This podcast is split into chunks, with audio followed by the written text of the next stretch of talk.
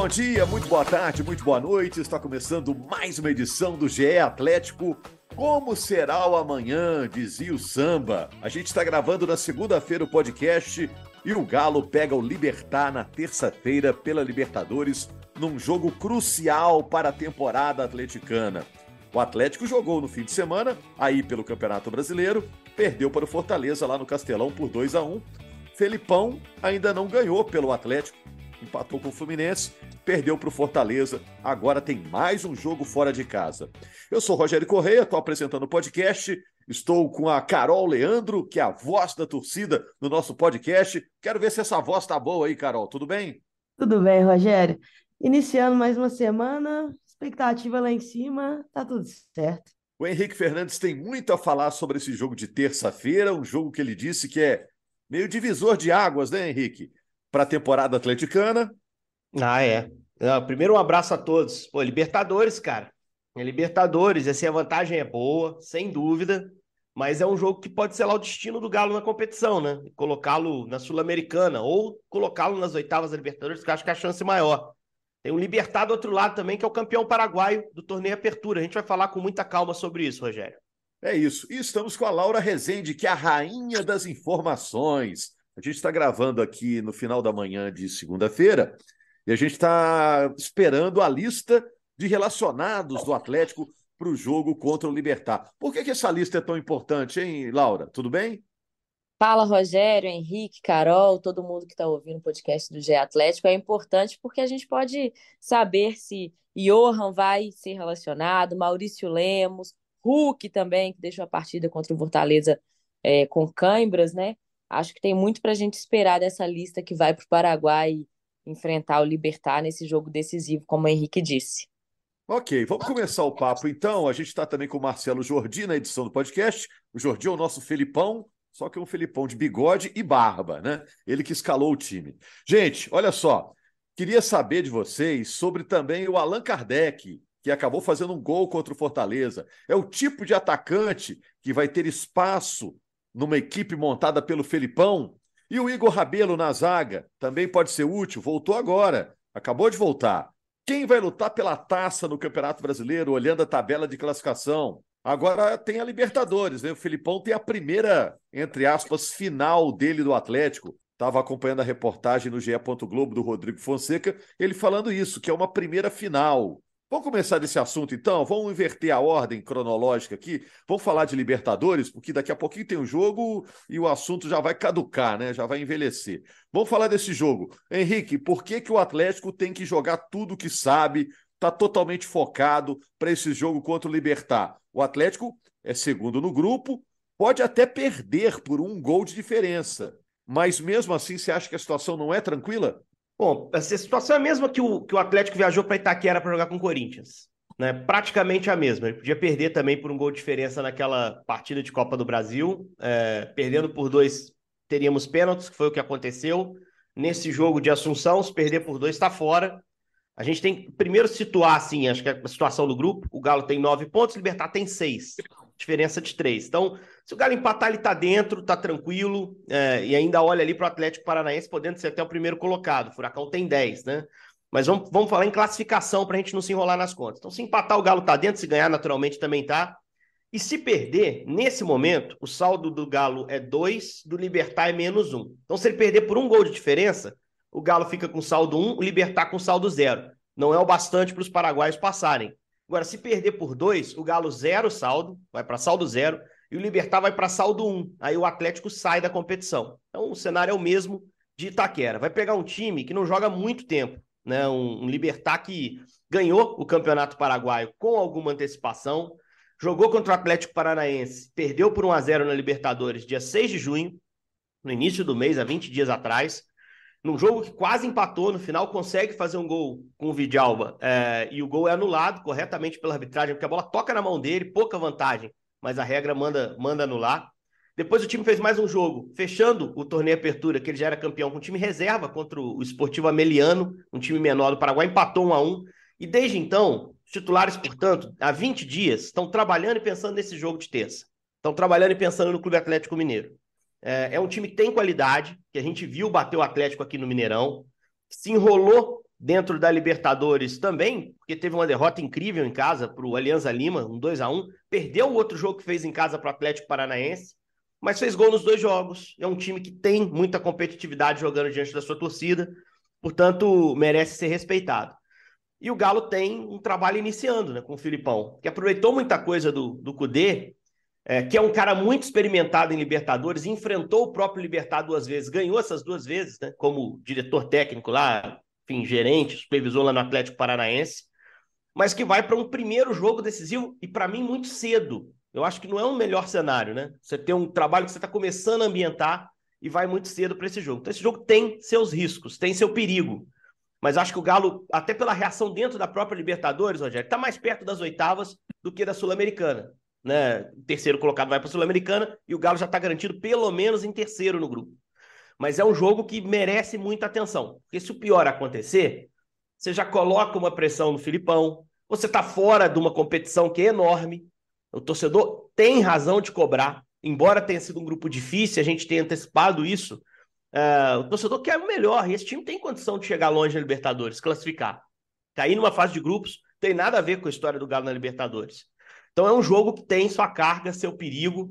Depois nós vamos falar com calma do time do Libertar, mas eu não sei o que Laura, Carol principalmente pensam é, sobre essa partida. Para mim, é um jogo com mais tensão do que talvez o noticiário e a expectativa traga. Assim, eu estou sentindo o atleticano confiante, é, mas sem perceber o risco que existe nessa partida, assim, de forma geral. É um jogo com muito risco para mim, Rogério.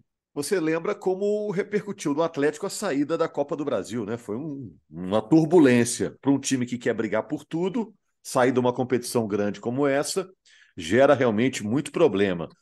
Pensar em primeiro lugar no grupo acho que dá até para esquecer, né? Porque o Atlético Paranaense pega o Alianza, que é o pior time do grupo, e o jogo vai ser lá na Arena da Baixada. O, Alianza Mas eliminado a classificação está né? acessível, né? A classificação para o Galo está acessível, né? O Aliança tem quatro pontos, né? Já está eliminado. É, olha só, é, Carol e, e Laura, o, o Henrique pediu a opinião de vocês sobre a importância desse jogo, para o Felipão também, que busca ainda a primeira vitória. E aí, vocês estão preocupadas com esse jogo ou acham que o Atlético vai lá tranquilo pelo que construiu até agora na sua reação na Libertadores? Ô, Rogério, tranquilo com o Atlético nunca é, né? Eu lembro que sábado eu estava assistindo o jogo do Atlético, quando o Fortaleza estava ganhando de 2 a 0 eu pensando, esse resultado terça-feira elimina o Atlético. É, não é um jogo fácil, não é um jogo tranquilo para o Atlético, e, e, e eu acho que o Atlético vai ter que dar uma raça, assim, para conseguir essa classificação ainda, esse segundo lugar do grupo G, mesmo com essa vantagem de poder perder por um gol de diferença, é uma vantagem que ela é um pouco ilusória, sabe, Rogério?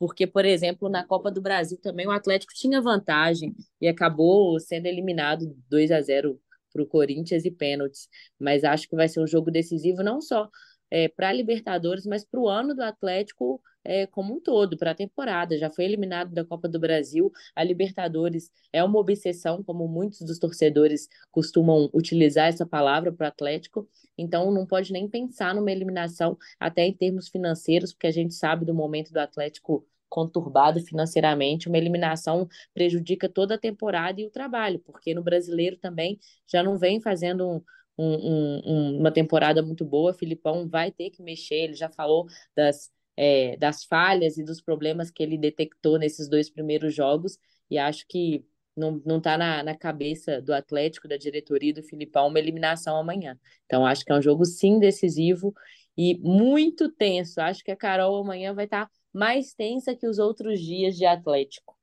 Ah, desde sábado, Laurinha. Desde sábado a gente, a tensão de Libertadores já sobe. Jogo de Libertadores, né, Rogério? Jogo de Libertadores é sempre uma expectativa, é sempre uma tensão. A Laura tá certa quando fala que nunca é tranquilo para o Atlético, nunca é tranquilo para o atleticano, mas esse jogo em si seria o primeiro jogo do grupo que a gente não estava com a corda 100% no pescoço. Mas nem assim vai ser um jogo que a gente não está tão pressionado. Desde a derrota para o Libertar na primeira rodada, o Galo transformou todos esses jogos em final. O Filipão, para ele, vai ser a primeira final, né? Mas nós estamos nessa batida aí desde a segunda rodada contra, contra o Atlético Paranaense. E o Galo conseguiu renascer dentro desse grupo. A situação do Galo inicial era muito mais difícil do que agora. É a primeira vez no grupo dessa Libertadores que a gente vai ter alguma vantagem, digamos assim. O único problema é, é trauma, né? Que vai ficando. O jogo que a gente tinha uma vantagem esse ano acabou que a vantagem não foi suficiente. Então, isso liga-se um alerta para todo mundo. E eu concordo muito com o Henrique sobre a tensão desse jogo. Esse jogo é um jogo muito tenso, é um jogo muito perigoso. O Libertar é um time que, que dificulta demais a vida do adversário. Libertar sofre poucos gols, fez seus gols, brigou nesse grupo que, na teoria, ele não era o, o segundo melhor do grupo. A gente, é, sabendo que é difícil, a gente pensava em Galo e Atlético Paranaense disputando aí para ver quem que seria o líder desse grupo, os favoritos da classificação. É óbvio que o, o Libertad coloca um grau de dificuldade a mais, mas na minha opinião ele não era melhor do que nenhum dos dois times. E agora a gente vai para um jogo final fora de casa, onde apesar da gente ter essa vantagem, no confronto direto dentro do grupo a vantagem acaba sendo do do Libertar. Ganhou fora de casa, tem esse jogo para definir em casa. Então, que o Galo consiga entender isso, saber da importância desse jogo, porque, porque vale o ano. A outra, o outro mata-mata que a gente disputava, a gente está fora. Então, seria uma tragédia imensa para o Galo ser eliminado na fase de grupo, para desde o planejamento, o lado financeiro, mas também ao lado esportivo. Ano passado nos custou muito caro sair da Libertadores e ficar meio sem rumo no Campeonato Brasileiro por questões de motivação e etc. Então, esse ano vai se desenhando a mesma coisa caso aconteça isso. Eu só espero que não aconteça. Eu espero que amanhã o Galo venha com o time. Eu espero que o Filipão mude algumas coisinhas no time, no sentido de deixar esse time um pouco mais seguro defensivamente. Por mais que ele ainda não tenha tempo de treinar e mudar uma estrutura é, tática muito grande, eu acho que amanhã, pelo menos nos nomes, a gente vai ter um Galo bem, bem mais defensivo, preocupando em não sofrer gols e depois procurando em buscar seus gols. Pessoal, só um instante e a gente já volta. Vou fazer uma perguntinha aqui. As meninas citaram aí o Felipão. O Felipão já é bicampeão da Libertadores. O Atlético está buscando esse título. O Felipão, no ano passado, foi vice-campeão da Libertadores com o Atlético Paranaense. Você acha que existe essa história mesmo de técnico copeiro. Tem técnico claro. que é copeiro, tem técnico que não é copeiro. Você acha que isso existe ou é a imprensa que criou esse rótulo? Existe mais, claro. E ele mostra os resultados também, né? Você está citando a Libertadores, que é altamente pertinente. Tem Copa do Brasil no currículo do Filipão em diferentes contextos, né? Foi campeão em Copa do Brasil com um time ruim. O Palmeiras de 2012, por exemplo, era um time ruim que caiu no Campeonato Brasileiro, mas ganhou a Copa do Brasil porque esse homem estava lá no banco. Esse cara, ele reúne as tropas, cara. Ele é bom ele nisso. Ganhou com o Criciúma. Sim, mas aquele time acabou sendo bom, né? Aquele time era um bom time, assim, do Criciúma. Depois os jogadores conseguiram depois se relocar. O do Palmeiras de 12 era ruim. O time era ruim. Você perguntar o palmeirense, ele vai concordar. E o Filipão arrumou um jeito de ganhar o campeonato, né? Eu acho que ele tem. Ele é especial nesse tipo de, de confronto. E esse, embora seja fase de grupos, é um mata-mata, cara é um mata-mata. Sobre os gols de bola aérea, é, o time mostrou falhas nesse sentido no Castelão. É péssimo em jogo de Libertadores, então se decide nessa bola parada, que são jogos mais travados, jogos mais travados. Eu acho que o Galo vai ter interesse em travar esse jogo também é, no Defensores del Chaco. E aí uma boa notícia, né? Esse jogo é no Defensores del Chaco, não é no Nicolas Leós, que é o campo menorzinho do Libertar, onde ele várias vezes já jogou no Libertadores. Esse ano estão jogando no Defensores del Chaco perderam para a Aliança lá e perderam para o Atlético Paranaense lá também. Não é um time de tanta torcida e o Defensores é muito maior que o Nicolas Leoz, então a pressão cai um pouco. Mas esse time é um time que no Campeonato Paraguaio foi o segundo melhor ataque, 39 gols, um gol a menos que o Cerro Portenho e fez oito de cabeça. Foi o time que fez mais gols de cabeça. Eles têm o Taquara Cardoso, que é um centroavante muito alto, a linha de defesa também tem jogadores de boa estatura, evidentemente, que vão entrar na área para tentar definir. É, é um time que tem dois pontas que produzem muito, e aí essa pausa de 20 dias, se para o Libertar é ruim, para não ter ritmo de jogo, foi boa para recuperar o Lorenzo Melgarejo, que é um ponto extremamente eficiente, um dos melhores jogadores do futebol paraguaio hoje, é o ponto esquerda, camisa 10 do time. O Hector Vidalba, ponta direita, o 15, que é campeão da Libertadores de 13 no São Lourenço, esse já vinha jogando. O meu Garejo estava machucado. E esses dois pontas apoiam muito e cruzam muito bem. Preparam muito bem as jogadas. O meu Garejo, inclusive, define muito bem jogada de cruzamento no segundo pau. O desenho Henrique, de gol você tá falando Libertar... isso, a Carol tá escondendo debaixo da mesa. Dois, dois pontas que cruzam para a área, um bom cabeceador. Sim, e o é... Galo tomando gol de bola aérea todo é, jogo, praticamente. É por isso que eu tô chamando a atenção, mas eu tenho certeza que o Filipão vai trabalhar isso internamente e os caras vão estar tá mais ligados nessa partida. Então, eu acho que pode ter uma resposta boa, porque o Atlético, até esse jogo contra o Fortaleza, ele não liderava estatística de gol sofrido por cima.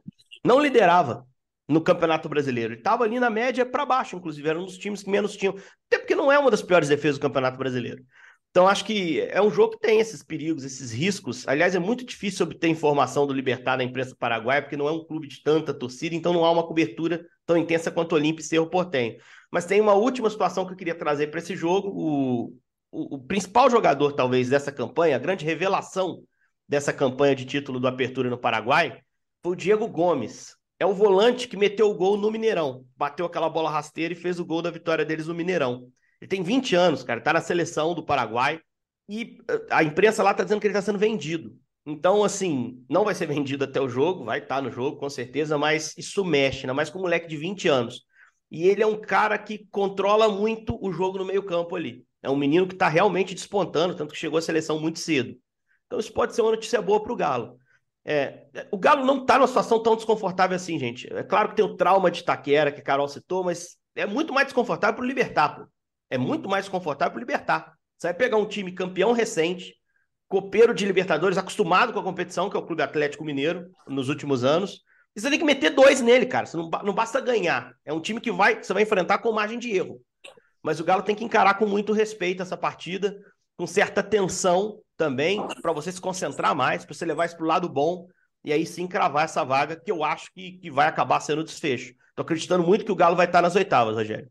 Na tabela, Atlético Paranaense tem 10 pontos, o Galo tem 9, o Libertar tem 6 pontos, 3 a menos do que o Galo, e o Aliança com 4 pontos. Agora, o Galo também tem notícias ruins, né, Laura? Dois caras aí não vão viajar. Saiu a lista finalmente, né? É, saiu a lista. A gente está gravando podcast aqui na segunda-feira de manhã. O Atlético está indo para o Paraguai agora de manhã.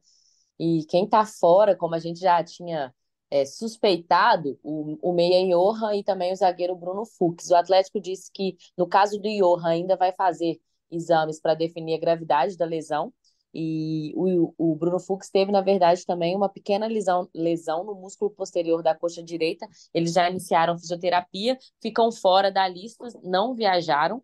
É, havia expectativa do Hulk, que era só cãibra, né? Ele até postou ontem nas redes sociais, ontem à noite, fazendo alguns trabalhos com massagista já para se recuperar também, para estar tá inteiro, mas o Hulk viajou. E uma novidade na lista de relacionados do Atlético, o atacante Alisson do Sub-20, sendo relacionado pela primeira vez para o profissional já no jogo de Libertadores com o Filipão. O moleque deve estar tá feliz, viu? E o Maurício Lemos dentro também, né? Essa novidade dentro também, é. espetacular. E aí, e aí é, encerra a nossa dúvida na zaga, né, Henrique? Pelo menos é, sem Bruna... Exatamente. Sem Bruno Fux, seria Heavy ou Igor Rabelo voltando de uma lesão de muito tempo parado, a dupla do Gemerson. E aí, com Lemos de volta, para mim, Lemos e Gemerson será a dupla de amanhã diante do Libertar. A lista é acabou isso. de sair. Durante a gravação aqui do podcast, a lista saiu. Ô, Carol, Igor Rabelo na zaga, Allan Kardec no ataque. Mais cedo ou mais tarde a gente vai ver esses dois personagens como titulares do Atlético. O que, que você acha? Quero a sua opinião. Ah, eu acho que são situações muito diferentes, porque assim, o Kardec eu acho que ele vai ser muito útil para o Filipão, mas dificilmente será titular, porque ele vai disputar a vaga com, com o Hulk, e isso dificulta qualquer jogador de conseguir virar titular. Mas o Hulk mas... jogou com o Diego Costa. É, mas eu acho que o Filipão não é um, não é um cara que, vai go que gosta desse, desses dois atacantes lá na frente. Eu acho que o Filipão vai sempre priorizar jogar com, com os dois pontas e um atacante. Mas ele vai ser útil, Rogério. Vai ser útil igual ele foi sábado. Ele vai entrar no decorrer do jogo, ele muda a característica do time completamente. No momento de pressão, aí sim pode ser utilizado esses dois atacantes lá na frente. Mas eu não vejo o Kardec com o peso técnico que tinha o Diego Costa para fazer você mudar um esquema que não é o seu preferido, que também não era o preferido do Cuca, para colocar ele em campo mas pelo menos é, é uma opção a mais de ataque, ele vai fazer diferença nesse elenco. O Rabelo, eu ainda acho que ele vai, vai brigar por essa titularidade. O Rabelo é um, é um zagueiro muito alto, né? Então ele pode ajudar nesse problema defensivo que a gente falou da bola aérea. A defesa do Galo é, veio alternando, né? O Fux e o Jameson começaram como uma dupla titular depois da lesão do Fux o, o Lemos estava ali, depois o Natan tomou essa vaga, só que o Natan foi vendido. E aí, bem na venda do Natan, chega um novo treinador. Então, assim, acho que na defesa essa briga está mais, tá mais aberta e também por saber que é um setor que normalmente o Filipão preocupa bastante com ele. Lembrar que o Rabelo, nas suas melhores fases, ele acabou saindo do, do time titular, então agora pode ser a grande oportunidade dele. Só que tem que ser com calma, né, Rogério? É, voltando de lesão, num jogo muito difícil desse, não sei, não sei se para agora quanto tempo que ele vai demorar para entrar nessa briga de, de fato, né, de vez. E aí mais uma lesão do Fluxo que deve acelerar as oportunidades do, do Rabelo. E nessa zaga aí, Rogério, ainda por mais que a Laurinha e o Henrique falaram, a ponta tá desenhado, né? É Gemerson e Lemos. Porém, é. a gente não sabe a condição que o Lemos está voltando, né? Se realmente ele está. Se o Fux não tivesse machucado, será que o Lemos realmente viajaria? E isso me preocupa bastante, a condição física é, dessa defesa do Galo, porque deve ser bastante exigida. E o Hever tem essa questão da bola aérea também, né? Então, por mais que a gente saiba que não tem físico para aguentar uma sequência de jogos, para alguns jogos ele pode ser muito importante para o Filipão e talvez seja até para esse jogo essa importância do, do Hever na bola aérea, porque historicamente na sua carreira é um zagueiro que dificilmente perdia bolas aéreas, né? Então pode ser que pinte surpresinha. Eu estou preparada para uma surpresinha do, do Filipão para amanhã. Eu não sei se vai ser, se pode ser, né? É. Uma dupla Carol, de volante mais marcadora ou não. É, eu ia citar isso. Acho que a surpresa pode estar na reposição ao Johan. Porque nos dois primeiros jogos, ele tirou o Johan das duas partidas. No, no primeiro jogo contra o Fluminense, ele botou o Igor Gomes já no segundo tempo. No jogo passado contra o Fortaleza, o Johan precisou sair no primeiro tempo. E ele meteu o Edenilson no jogo. Foi até perguntado sobre isso na, na coletiva. Não sei se o Filipão ali já não estava esboçando alguma possibilidade para o jogo do Libertar. E aí, independentemente do Johan estar tá machucado ou não, talvez ele já pensasse encorpar o meio, pela característica que deve ter o jogo, é, mesmo com o Johan à disposição. Barrá-lo mesmo, né? Colocar ali mais um jogador de marcação. E aí o Edenilson é o primeiro nome que vem por ter entrado em Fortaleza. Mas você pode muito bem travar o time um pouco mais com Otávio e Batalha e adiantar o Zaratio. Você é, pode fazer isso. isso. Né? Não é problema algum. Então eu acho que a grande indefinição da escalação vai estar mais aí. Né? Com o Lemos disponível, acho que ele vai para o jogo. E aí o que pesa a favor dele, mesmo a questão física ainda não sendo conhecida plenamente por nós, é o ritmo de jogo, né? O Hever é um, é um bom zagueiro, mesmo já veterano, é um bom zagueiro. O Rabelo é um, é um bom zagueiro também, mas os dois estão sem ritmo. O Hever jogou muito pouco no ano, o Rabelo voltou de lesão agora. Então, acho que é mais prudente você lançar o Lemos, que é um cara que já está mais acostumado, inclusive a entregar 90 minutos recentemente. Para quem não acompanhou o Lemos, machucou na seleção do Uruguai, ele sentiu um problema, acho na coxa mesmo, né? Enfim, é, acabou ficando fora, voltou machucado, mas ao que parece já estava sendo preparado para esse jogo. Me, me conforta saber que ele vai para essa viagem, porque se fosse um dos outros dois, embora ambos, tanto o Rabelo quanto o Heber, pudessem entregar um bom jogo, pode, possam entregar um bom jogo em Assunção, é, são jogadores sem ritmo. É melhor saber que vai ter um jogador com mais ritmo, mais jogado. Né? E esse negócio de voltar de lesão também, existe, existe a lógica que é o cara voltar e aos poucos se condicionando. E existe um cidadão que chama Guilherme Arana, né? e não, não me canso de impressionar com esse cara. Entrou, jogou um pouquinho no jogo, um pouquinho no outro, aí foi titular contra o Fluminense, 100 minutos em campo. Foi titular contra o Fortaleza, 100 minutos em campo. Vai ser titular de novo nessa terça. O cara, é, cara tem que estudar cavalo, o... né? É. é, é absurda a força que tem e a capacidade que tem, né? Como se condicionou bem para essa volta. torcedor passou um tempão esperando a volta do Arana, a volta do Igor Rabelo, a volta do Kardec, esperando também a volta do Alan. E o Alan? Agora eu pergunto para Laura. Já é jogador do Flamengo? Está sacramentado, Laura? Ô, ô, Rogério, um acordo verbal entre os clubes existe. Tá faltando aquela assinatura, né? Mas, pelo que a gente apurou na, na última semana, existe um acordo sim é, verbal e agora o Atlético precisa assinar. É, até, até conversando com a Letícia, que é setorista do Flamengo, e ela disse assim: Ó, me disseram que se o Galo não, pura, não pular fora, não, não der para trás, tá certinho, tá? Tá fechado. Então, tá esperando isso. Acho que o Alan não joga mais pelo Atlético, ainda se recuperando da lesão na lombar. E, e acho que a expectativa dele. Ele iniciou a transição na semana passada, né? Já tá correndo em campo, já tá fazendo a transição, mas acho que dificilmente jogará pelo Atlético ainda, viu?